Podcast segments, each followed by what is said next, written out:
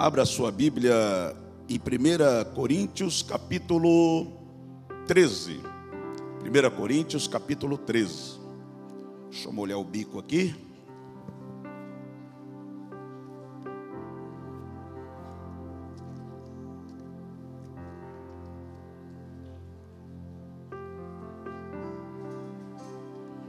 Amém, queridos? 1 Coríntios capítulo 13. Em total reverência à palavra de Deus, pediria aqui, nesse momento, todas as demais vozes se calassem e que nós prestasse atenção para que possamos ouvir a palavra que o Senhor tem para ministrar nos nossos corações. Fala assim para a pessoa que está do teu lado, ó, não conversa comigo agora até o final do culto. Quero ver se você vai aguentar, hein? Amém? Primeiro versículo do capítulo 13 diz assim: Se eu falasse as línguas dos homens e dos anjos, mas não tivesse amor, seria como um sino que ressoa ou um símbolo, símbolo que retine. Se eu tivesse o dom de profecias,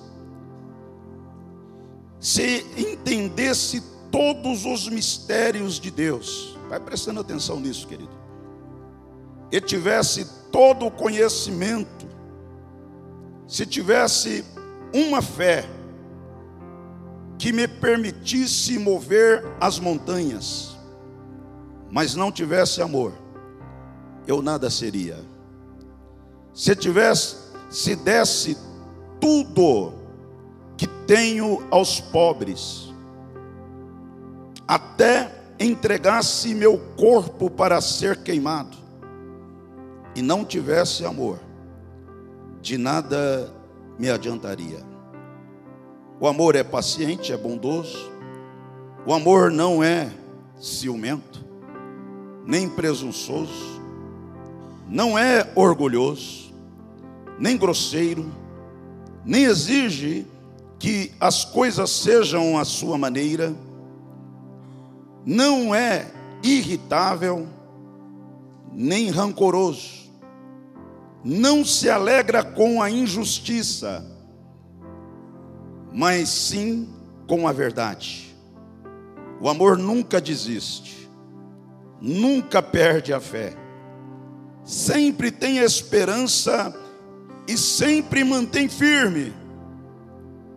Um dia a profecia, línguas e conhecimento desaparecerão e cessarão, mas o amor durará para sempre.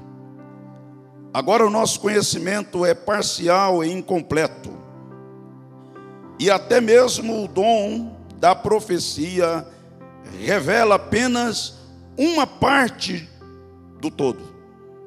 Mas quando vier o que é perfeito, essas coisas imperfeitas desaparecerão. Quando eu era criança, falava, pensava e raciocinava como criança. Mas quando me tornei homem, deixei para trás as coisas de criança. Agora vemos de modo imperfeito como um reflexo no espelho. Mas então veremos tudo face a face. Tudo que sei agora é parcial e incompleto. Mas conhecerei tudo plenamente, assim como Deus já me conhece plenamente. Três coisas, na verdade, permanecerão: a fé, a esperança e o amor. E o maior delas é o amor. Amém? Põe a mão assim no seu coração. Diga, Espírito Santo, fala comigo nesta noite. Eu preciso ouvir a tua voz. Esclarece, revela e me ensina tudo o que eu preciso para sair daqui melhor do que aqui cheguei. No nome de Jesus. Amém. Amém. Preste atenção, queridos. Esse texto é muito conhecido de nós, todos, mesmo quem não tem a prática, não frequentam as igrejas, conhece, sabe, às vezes até de cor, este texto. E revela aqui como que verdadeiramente nós temos que entender o que é o amor. E revela mais do que isso. Revela também que o amor ele é a base, a razão, ele é a essência da vida. Revela também aqui esse texto, Paulo falando à igreja de Corintos, dizendo que sem o amor nós podemos estar vivos, porém mortos por dentro. Sem viver a essência do amor, nós podemos estar com o coração batendo, a nossa mente funcionando, nós podemos ter atitudes é, lindas aos olhos humanos, que se destaca aos olhos humanos. Ele disse aqui: olha, se você pode falar a, as línguas dos homens, aquela pessoa sábia, inteligente, capacitada, pronta para a vida, para o mundo. Ele diz também que pode falar a língua dos homens. Está falando aqui de alguém que tem um conhecimento espiritual, de alguém que tem uma visão espiritual profunda. Sabe o que é? Falar as línguas dos anjos. Ele diz mais: pode uma pessoa também ter o conhecimento de todos os mistérios de Deus falar profecia.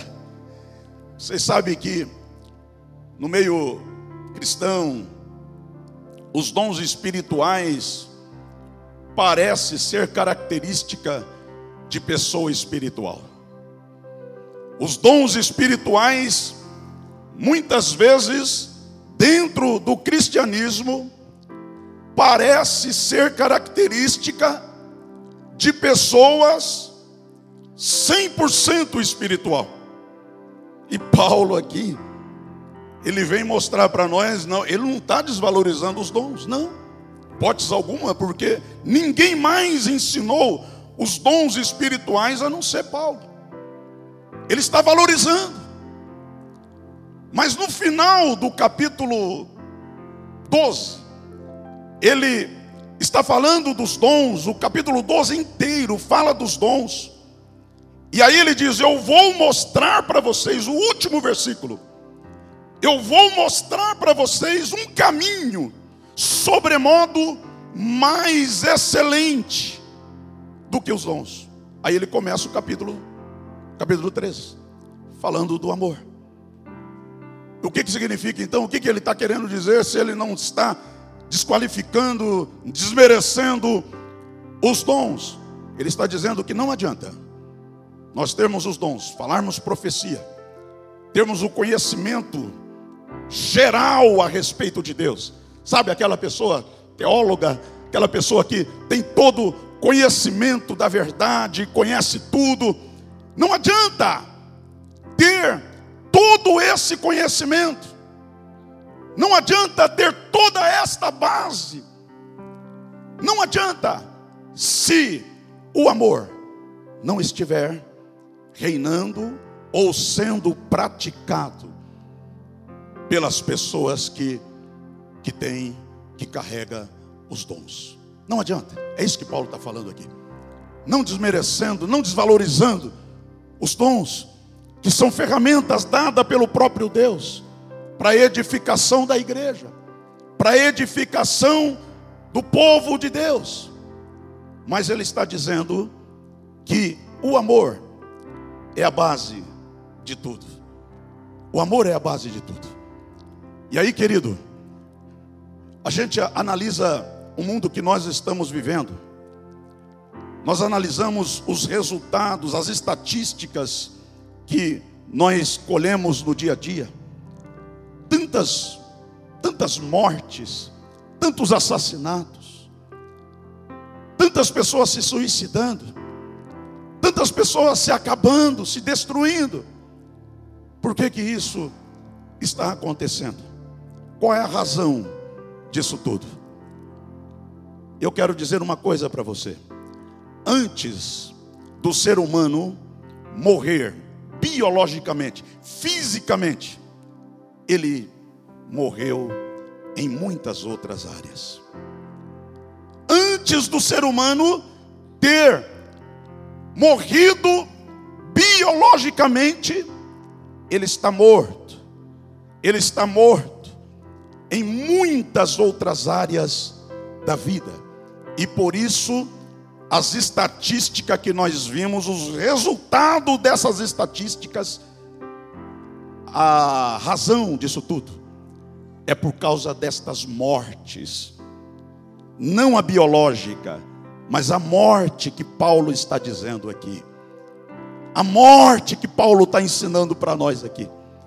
Muitas pessoas estão vivas, mas perderam as esperanças, perderam a paz, perderam a alegria.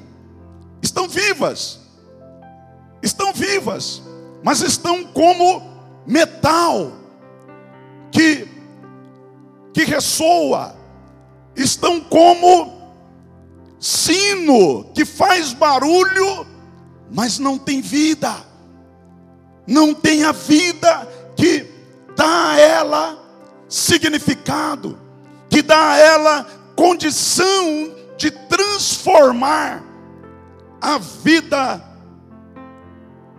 em vida que vale a pena. Por que que isso ocorre? Porque o amor, o amor se esfriou. E nós temos um texto na palavra de Deus que diz: que se por multiplicar a iniquidade, o amor esfriaria. E quando o amor esfria, quando não há mais amor, então nós vamos espalhando por onde passamos, ao invés de vida, espalhamos morte. Nós vamos espalhando morte por onde quer que passamos. Você já viu aquele seriado andando com os mortos, aonde ah, as pessoas vivas tocavam nos mortos, morriam também. É assim que está. É assim que está hoje, nos dias de hoje. Está faltando vida em nós. E a vida que tem que manifestar é o amor.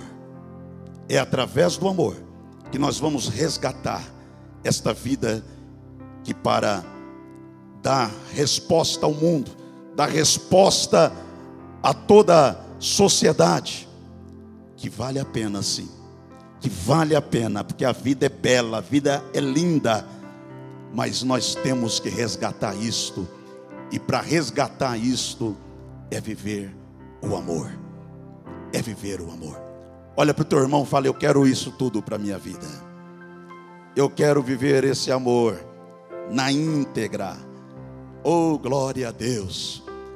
Então, Paulo está ensinando então que através do amor nós podemos resgatar, através do amor nós podemos manifestar nesse mundo e transmitir a esse mundo, transmitir às pessoas a vida de Deus, a vida que está nele, porque só ele tem vida.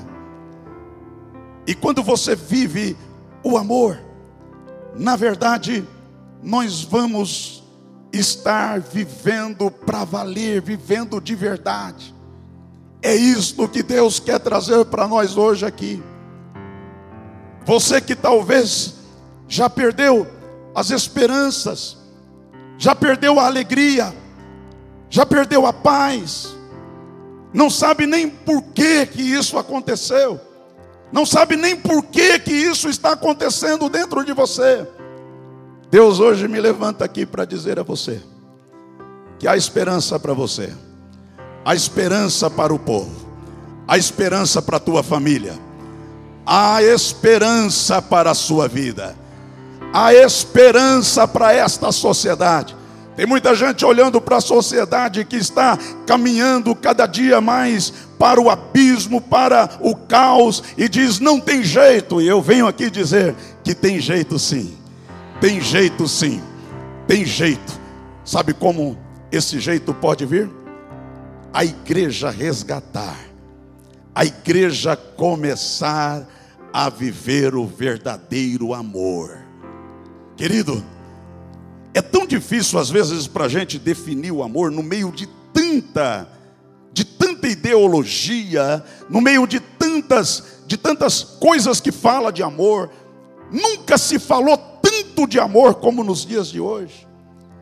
Nas músicas, em todos os setores, só fala de amor, só fala de amor. Mas tem gente morrendo. Tá como metal que que soa, está sentado como símbolo que, que faz barulho, mas não tem vida. Faz barulho, mas não tem vida. Não produz vida. Quando nós somos resgatados pelo Senhor, quando eu e você somos resgatados pelo Senhor, sabe o que, que teria que acontecer? Aonde você estivesse, com quem você estivesse, as pessoas deveriam sentir até arrepios, porque a vida de Deus em nós, ela produz isso. E sabe o que, que aconteceria? Muitas pessoas, eu tenho falado, testemunhado aqui de grupos, de pessoas que eu tenho assistido, que eu tenho é, acompanhado, pessoas que ninguém dava mais nada para elas, estavam totalmente mortas não tinha esperança da vida, vivendo às vezes na contramão.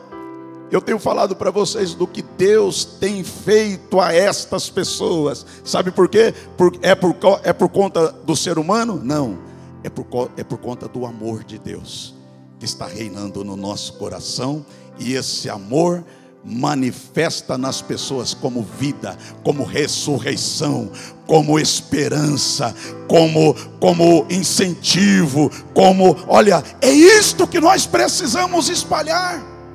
Deus está esperando que eu e você nos abramos para ele e dizemos assim: Senhor, conta comigo. Eu quero espalhar o teu amor por onde quer que eu passar. Eu quero levar amor para minha família. Eu quero levar amor lá para o meu trabalho, onde trabalho. Eu quero levar amor aonde quer que eu venha estar.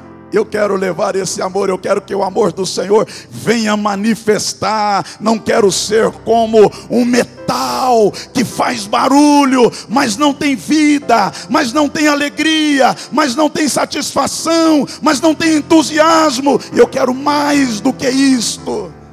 Eu quero ser verdadeiramente um ser vivo, um ser vivo, a, vivendo a vida de Jesus aqui na terra, nesta sociedade. E é isto que precisa. E Deus só está esperando eu e você se manifestar. Quantos querem hoje que o Senhor manifeste em você, para que você leve esta grandeza e aonde você passar, venha espalhar a vida de Deus. Oh, querido, é isso que o mundo está esperando. O mundo espera pela igreja. O mundo espera por você. A Bíblia diz que até até a natureza geme esperando a manifestação dos filhos de Deus. E eles estão aqui hoje. E o Senhor quer fluir na tua vida para que aonde você estiver, você possa manifestar a vida de Deus. Mas escute só uma coisa: sabe o que, que acontece? É que muitas vezes nós queremos ir, nós queremos manifestar esse poder de Deus lá fora, mas nós mesmos estamos mortos. Falta alegria em nós. Eu nunca vi, querido, tanta falta de alegria como nos dias que nós estamos vivendo. Eu nunca vi tanta falta de esperança como nos dias que nós estamos vivendo. Eu nunca vi tanta falta de amor como nos dias que nós estamos vivendo. Pastor, isso vai continuar assim? Não, não vai continuar assim. Por mais que alguns profetas da maldição tenham dito o mundo está indo de mal para pior, eu creio na palavra de Deus que o Senhor vai restaurar a igreja, a igreja dele. Você faz parte desta igreja para ir, ei querido, sabe aonde que vai começar a obra? Lá na tua casa, lá na tua casa.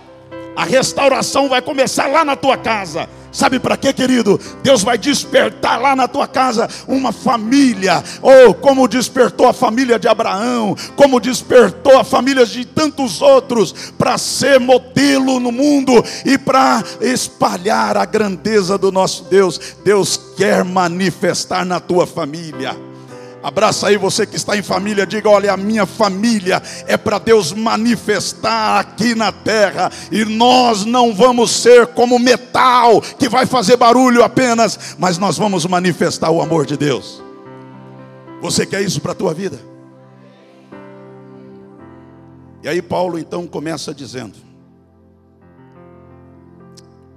a característica desse amor que vai mudar uma geração, que vai mudar o mundo a característica desse amor que nós precisamos manifestar. Por que, que as pessoas fazem tantas confusão com relação ao amor? Por que, que faz tanta confusão? Porque não volta a palavra, não volta a leitura para o texto que nós acabamos de ler. Que Paulo fala aqui da característica desse amor esse amor que vai mudar. Esse amor é paciente e esse amor é bondoso. Deixa só te falar uma coisa aqui. Todo toda manifestação de amor que não for paciente e não tiver bondade, não é o amor que Paulo está falando aqui. O amor ele é paciente o amor ele é bondoso. Sabe que que, que, Deus, que, que Paulo está ensinando para nós aqui? Nós precisamos de amar as pessoas, mas ao mesmo tempo que estamos amando, temos que ter paciência, temos que manifestar a bondade. É aí que mora o perigo. Porque até em amar nós falamos que amamos. Mas quando precisamos de paciência para que Cristo seja formado na vida da pessoa, a gente não tem. Quando se trata da paciência para a gente entender o processo, a gente não tem. Então não é o amor que Paulo está falando aqui. Esse amor que às vezes nós achamos que é, é o amor como metal, que faz barulho, mas ele não tem eficácia, ele não tem poder de transformar. Por isso, perto de nós, às vezes estamos inseridos em família em que tudo está morto, tudo está desajustado, e nós estamos dizendo que amamos. Eu não consigo entender isso. Eu não consigo. Porque se amamos, aonde nós estivermos, tem que ter mudança, tem que ter transformação, tem que ter ajuste, tem que ter equilíbrio. Porque a característica do amor de Deus é este, é esta característica, é paciente e é bondoso. Fala para o teu irmão, seja bondoso. Seja paciente, e aí você vai viver o que Deus quer que você viva. O amor não é ciumento. Ei, o amor não é ciumento. Está entendendo? Quantos estão compreendendo aqui? Tudo que você tem manifestado que tenha esta característica não é o amor que Deus está esperando que você viva hoje. Ele não é ciumento. Que mais que diz? Nem é presunçoso. Não é orgulhoso. Ei, ei, versículo 5. Nem grosseiro. Dá uma olhadinha para o teu irmão aí fala: Ei, ai, ai, hein? Aí começa a pegar.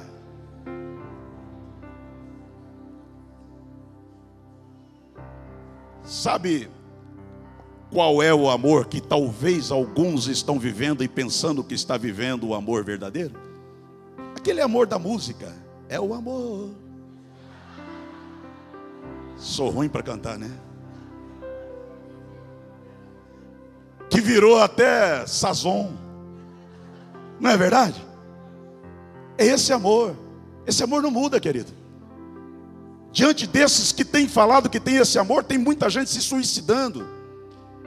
Tem muita gente perdendo a vida. Tem muita gente caindo e não se levantando. Tem muita gente que estão ficando para trás, destruído emocionalmente. Sabe por quê? Porque não é esse amor que o mundo precisa. Não é esse amor que o ser humano precisa. E por se multiplicar a iniquidade, o amor esfria. Ou seja, quando a gente está vivendo num mundo onde a iniquidade, onde o pecado está imperando, ele vai tomando conta do nosso coração, o amor vai fugindo, o amor vai saindo, o amor vai indo embora. E aí, quando nós precisamos de vida, nós não temos a vida. Antes da morte biológica chegar, há outras mortes que atingem o ser humano. É aí que mora o perigo, que a gente não vai percebendo, a gente vai morrendo aos poucos, no meio do caminho, caminhando e morrendo aos poucos, sem condições de experimentar o que Deus tem para as nossas vidas, sem condições de viver o que o Senhor tem para as nossas vidas. Aí nós temos família, mas não estamos bem. Nós estamos casados com aquela pessoa que nós sonhamos, que nós brigamos, que nós comemos um, arrastamos um caminhão por conta daquela pessoa. Casou, não é mais aquilo. Não é mais aquilo. É o amor sazon. É. É saboroso, é gostoso no primeiro momento, é ou não é? Eu fui viciado em sazon, sabia disso? Mas depois descobri que sazon não faz bem. É? Nada contra quem é viciado. Nada contra. Mas eu quero dizer uma coisa para você. Esse amor é um amor que vai ser paliativo. O que, que é isso, pastor? Ele vai dar aparência que você está bem, você chega na igreja sorrindo, bonitinho, assenta com aparência que tudo está certo, que tudo está correto. Você já viu isso? É o sino que faz barulho. É o metal que faz barulho que Paulo está falando aqui.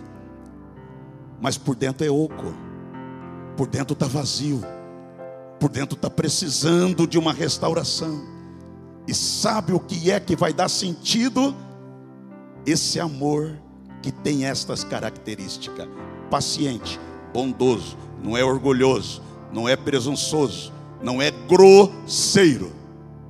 É esse amor, é esse amor que vai fazer a diferença na tua vida e fazer você dar uma guinada enorme na sua vida e passar a viver uma vida sobrenatural na presença do nosso Deus Todo-Poderoso. Deus fez tudo para dar certo, Ele fez tudo para dar certo, a diferença é que nós às vezes não assumimos o que Ele, o que Ele propõe. Pensa nisso hoje, querido. Pensa nisso hoje. E você pode fazer tudo, mas tudo o que você quiser fazer. Mas se você não voltar-se para esse verdadeiro amor, você será como metal. Metal que faz barulho, mas não resolve nada. Chega uma hora que você começa a ouvir, é, ouvir o barulho do sino, né? Morava no interior, e lá, de hora em hora, o, o, o, o sino da matriz tocava. Quantos já tiveram essa experiência aqui? Não é verdade? De hora em hora.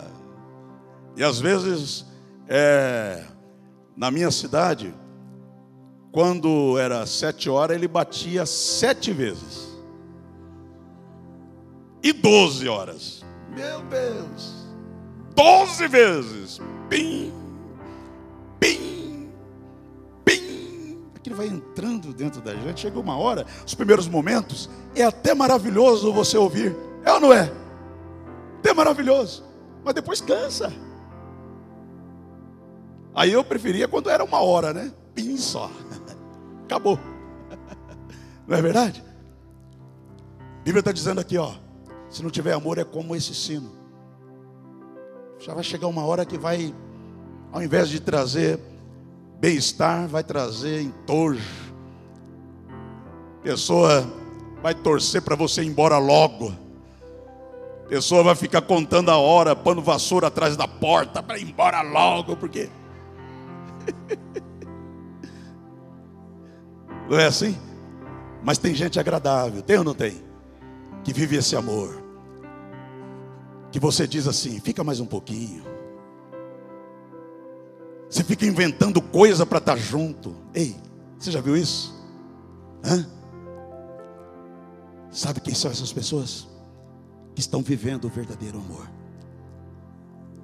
Tem pessoas que apontam lá longe, você olha assim, você fala: Meu Deus, tem misericórdia.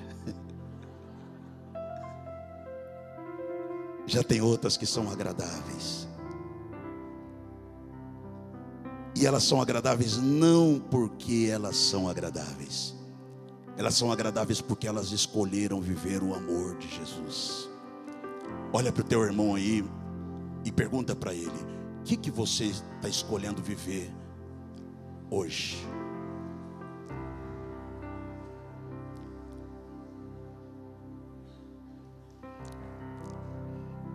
Olha só.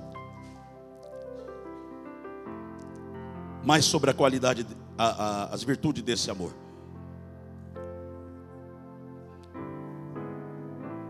O amor não é grosseiro, versículo 5.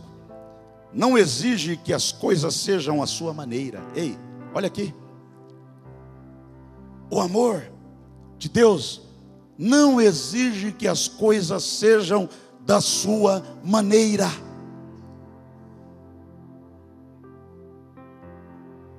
O amor que Deus quer que eu e você venhamos viver você olha assim, se não tiver do meu jeito, eu não quero.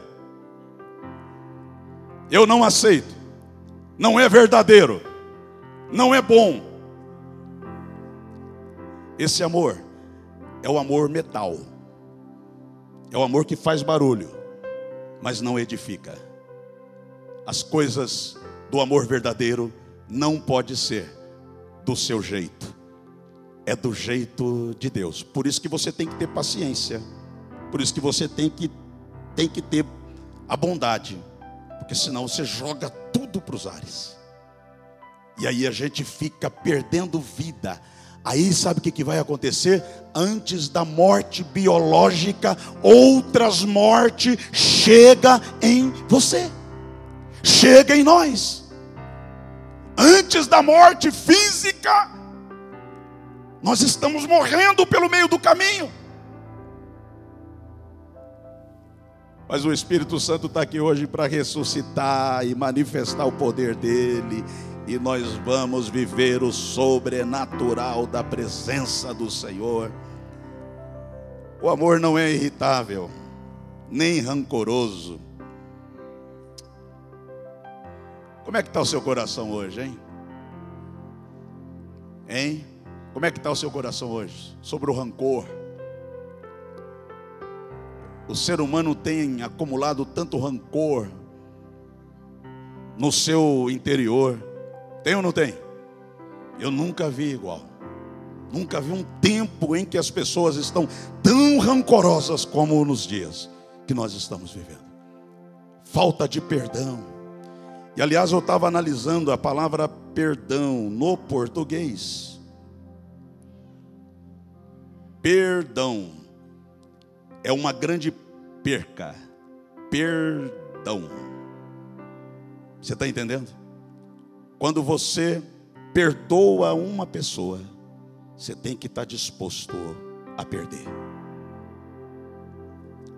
Você está entendendo? Você tem que estar disposto a perder. Senão, sabe o que vai acontecer?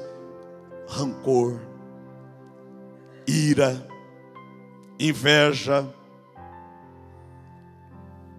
As pessoas vão enchendo o coração com esses sentimentos até ir morrendo aos poucos sem perceber. E olha que tem gente mortas, vivas, sem perceber que está morta. Não produz mais nada. Perto dela não nasce nada mais. Tem algumas plantas que perto dela não nasce nem grama. É verdade. Nem grama nasce. Sabe, querido? Mas o Senhor quer mudar isso, hein? Nós temos hoje a ordem do Espírito Santo para nós mudar, mudarmos isso, em nome do Senhor Jesus. Não alegra com a injustiça, mas sim com a verdade. O amor nunca desiste, nunca perde a fé, sempre tem esperança e sempre se mantém firme. Ei, olha só aqui, ó.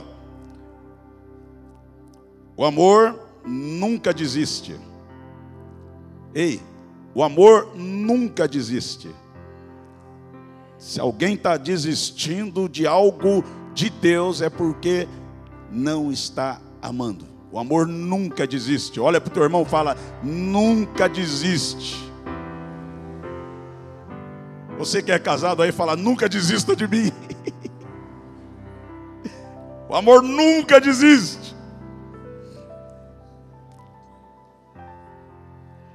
Nunca perde a fé. Ei.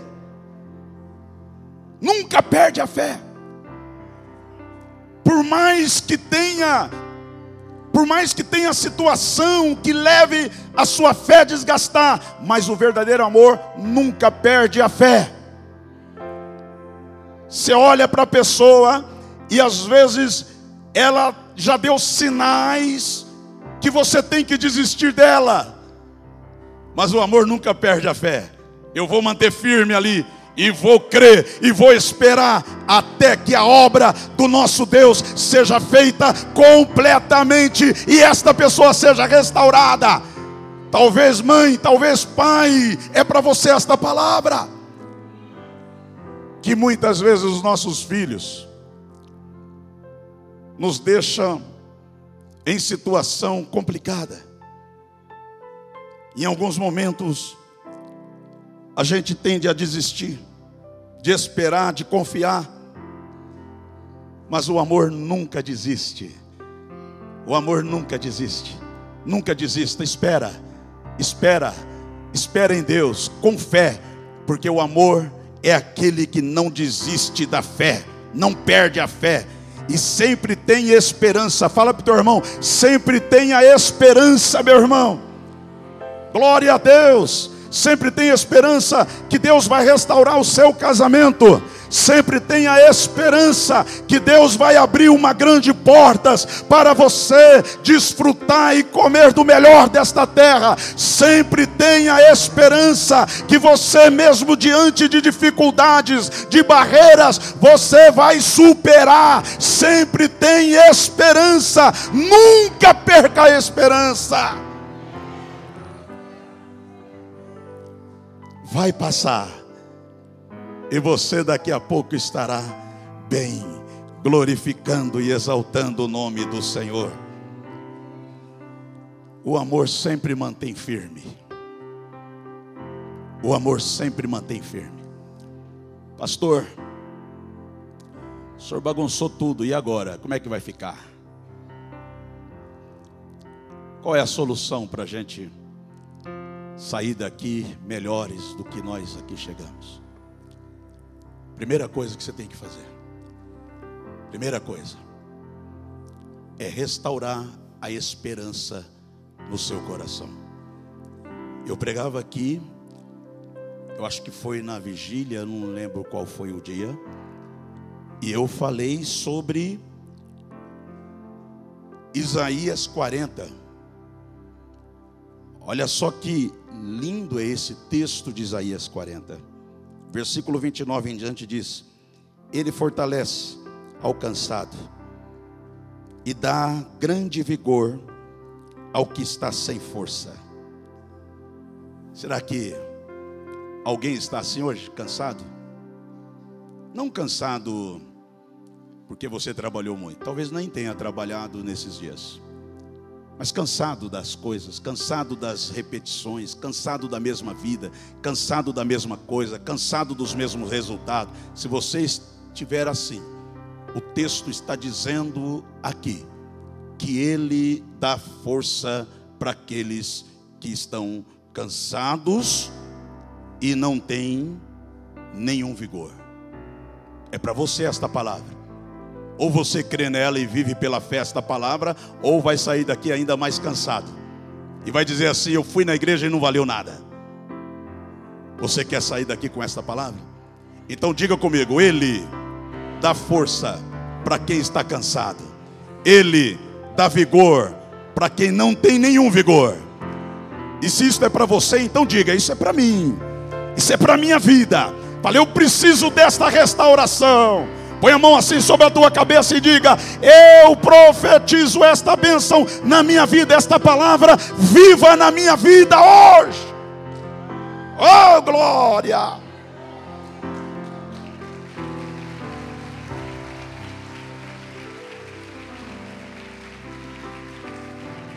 Olha o versículo 30. Até os jovens se cansam. Às vezes a gente olha para jovem. Eu, quando era jovem, não que não sou, eu sou um jovem hoje ainda, mas um jovem um pouquinho desgastado, né? Com o tempo. Mas eu lembro da minha juventude, eu parecia que eu tinha sete vidas. Verdade. Parecia que eu tinha sete vidas. Não cansava, gente. Não cansava. Mas depois a conta vem, a fatura vem depois, viu? A fatura vem, vem ou não vem? Vem. E você tem que pagar. Não tem jeito. Tem que pagar. Mas o texto está dizendo aqui, ó. O texto está dizendo aqui, ó. Até os jovens se cansam. Até os jovens se cansam. Nunca, nunca houve tanta morte dos 15 aos 29 anos por suicídio. Quatro a cada hora no Brasil está se suicidando. Jovens que cansaram. Cansaram.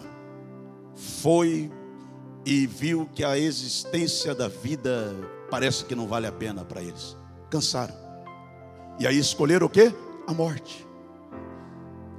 Mas antes do suicídio chegou, já veio outras mortes. É que as pessoas não perceberam antes do suicídio se dar, ele já morreu. Ele já morreu, está morto.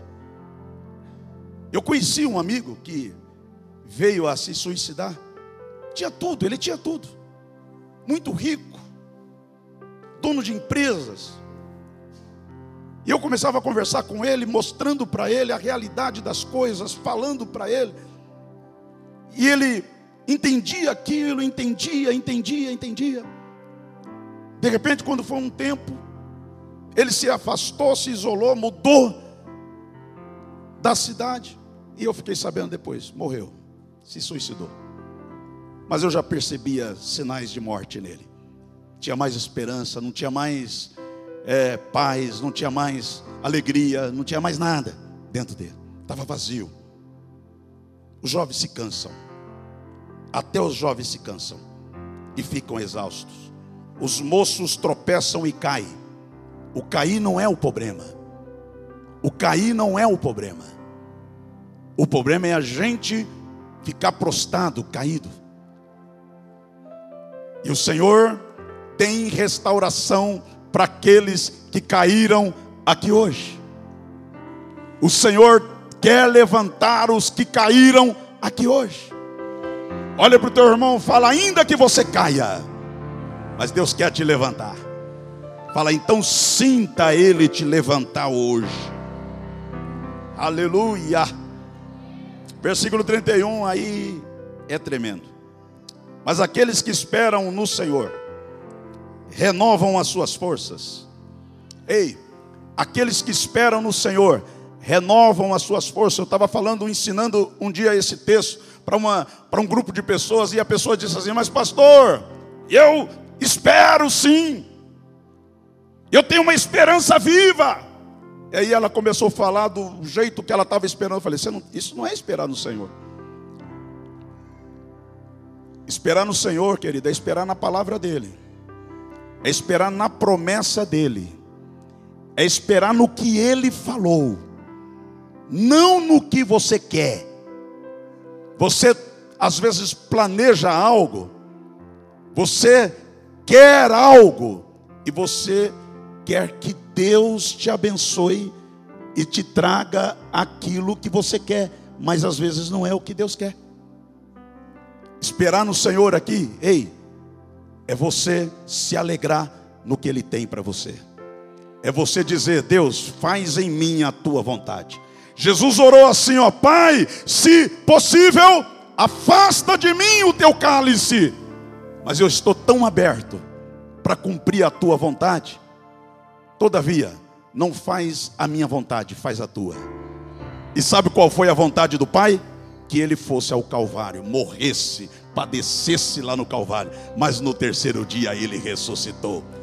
Às vezes, o que você quer não é o que Deus quer. Às vezes, o que você está esperando, ou no que você está esperando, não é o que o Senhor quer para a sua vida, tem para a sua vida. E aí a Bíblia ensina assim, ó, Provérbios, capítulo 13 que a esperança adiada, ela adoece. Ou seja, você cria uma expectativa de algo que você quer, e às vezes não é, Deus não está naquele negócio, e aí não vai acontecer. Sabe o que vai acontecer? Você vai morrer, vai ficar morto pelo meio do caminho, porque ela vai adoecer você. Então, esperar no Senhor aqui é esperar no que Ele tem para você esperar no que Ele propôs para você, esperar na realidade dele para a tua vida. Esperar no Senhor aqui não é esperar, você fez um plano, fez um projeto, e agora nós estamos até o final do ano fazendo o projeto para o ano que vem. A Bíblia diz que ao homem cabe fazer os planos, e é normal que você faça. Mas é importante você colocar embaixo, Senhor, eu quero a tua vontade. Se, se o Senhor estiver em sintonia com o que eu estou propondo aqui, então eu quero viver na totalidade. Sabe por quê? Lá em Romanos capítulo 12 está escrito que a vontade de Deus é boa, perfeita e agradável. E se você viver isso, você será uma pessoa plena na face da terra. Quantos estão preparados aqui para viver tudo isso? Para a gente encerrar aqui, ó. Mas aqueles que esperam no Senhor renovarão as suas forças, voam bem alto, como águias, correm e não ficam exaustos, andam e não se cansam. Ei, o Senhor olha para você, sabe o que que ele imagina? Ele imagina você na semelhança de uma águia. E a águia é tão impactante se a gente estudar um pouco sobre ela.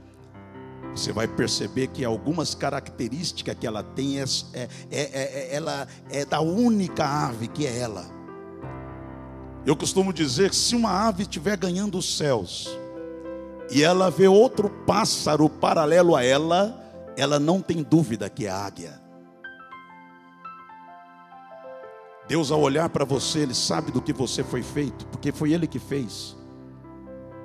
Ele sabe que você tem um potencial muito grande, mas a gente tem que aprender a esperar nele, porque se você esperar nele, suas forças serão renovadas e você vai voar como águia. Voar como águia voar como águia, o único pássaro que quando a tempestade chega, ela sai para voar. Sabe por quê? Porque ela sabe do potencial dela. Ela sabe que ela pode cortar os ventos e quando ela está cortando os ventos, as suas penas velhas caem. É aí nascem outras penas. Mas sabe o que, que tem acontecido nos dias de hoje? Sabe o que tem acontecido? As pessoas não aguentam mais luta, problemas, dificuldades. Elas querem fugir e sair do barco. Sendo que os problemas e as lutas e as adversidades é para Deus aperfeiçoar você, é para criar resiliência em você, é para você se tornar forte, é para você se tornar como uma águia, é para você se tornar, querido, imbatível na face da terra. Não é para destruir você. Mas você precisa, você precisa aprender essa lição hoje e ser restaurado a esperança na sua vida. Paulo encerra esse texto dizendo que três coisas, três coisas ficam depois do ensinamento dele sobre o amor. Três coisas ficam.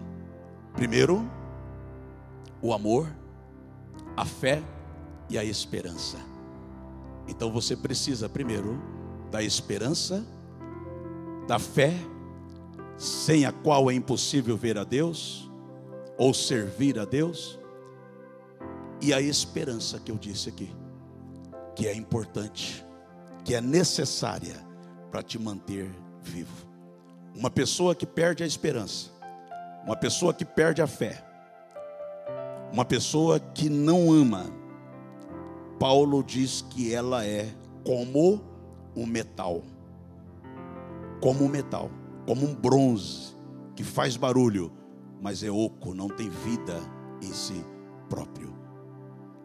Agora, é você que escolhe. É você que escolhe. A morte biológica, nós não podemos, em tese, controlar ela. Eclesiastes capítulo 3 diz que há tempo de nascer. Outro dia eu ouvi a mensagem que o pastor Sami pregou lá em família. E ele pregou Eclesiastes 3, ele dizendo: Olha, que há tempo para a gente nascer e há tempo para a gente morrer. A gente não pode controlar o nosso nascimento, quem é o teu pai, você não pode escolher. Não tem como você escolher. Aí eu queria nascer com o pai de outro, não tem jeito. Aí você vai ficar que nem o Michael Jackson, né? Querendo mudar daqui, mudar de lá e tal. Finado, que Deus o tenha. Não é verdade? Não é verdade? Você não pode escolher de quem você nasce. De onde você nasceu aí, ó, é a maior bênção foi os pais que Deus deu para você. Em tese, você não pode também escolher o dia da sua morte. Não tem jeito. Não tem jeito. Você pode sim, é, convivendo com inteligência, com, né, com, com, com resiliência, você pode sim morrer no tempo certo. Morrer no tempo certo. Mas algumas mortes que acontecem entre você nascer até a morte biológica, você pode escolher não morrer. Você pode escolher. Está na sua mão você escolher morrer ou viver. De que forma, pastor? De que forma? Guardando o seu coração. De que forma? Buscando o nosso Deus Todo-Poderoso e estando na presença dEle. De que forma? Depender dEle em tudo. Jesus disse: sem mim nada podeis fazer. Aí você não vai morrer no meio do caminho, antes que a morte biológica chegue a você. Feche seus olhos, quero orar por você agora. Meu Deus,